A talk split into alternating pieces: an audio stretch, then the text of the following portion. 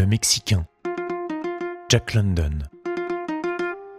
1911. Nul ne connaissait son histoire personnelle, les gens de la junta moins que quiconque. Il était leur petit mystère et leur grand patriote. Et, à sa manière, il œuvra tout autant qu'eux à l'avènement de la révolution au Mexique. Ils mirent un certain temps à reconnaître la valeur de ses efforts, car aucun d'entre eux ne le portait dans son cœur. Le jour où il échoua pour la première fois dans leur local, grouillant d'activité, ils le soupçonnèrent d'être un mouchard à la solde des services secrets de Diaz. Trop nombreux étaient les camarades qui croupissaient dans des prisons civiles ou militaires, dispersées aux quatre coins des États-Unis.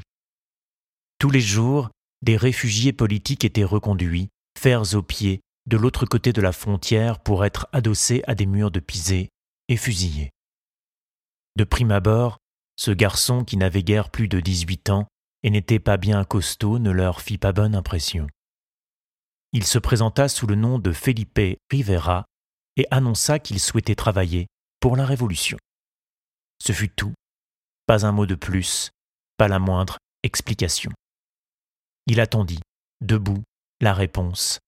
Sur ses lèvres, nul sourire. Dans son regard, pas la moindre lueur d'affabilité. Même ce grand gaillard fringant de Polino Vera sentit un frisson lui parcourir l'échine, tant ce garçon à la mine maussade dégageait un je ne sais quoi de terrible et d'impénétrable. Ses yeux noirs avaient quelque chose de reptilien et de venimeux. Le ressentiment qu'on y lisait semblait aussi intense qu'inextirpable. Il promena son regard des visages des conspirateurs à la machine à écrire, sur laquelle pianotait consciencieusement la menue Madame Seth Bay. Se sentant observée, elle leva la tête et leurs yeux se croisèrent un infime instant. Elle fut troublée, elle aussi, par l'indéfinissable tension qui émanait du jeune homme. Ses doigts s'immobilisèrent sur le clavier, et elle dut se relire pour reprendre le fil de la lettre qu'elle rédigeait.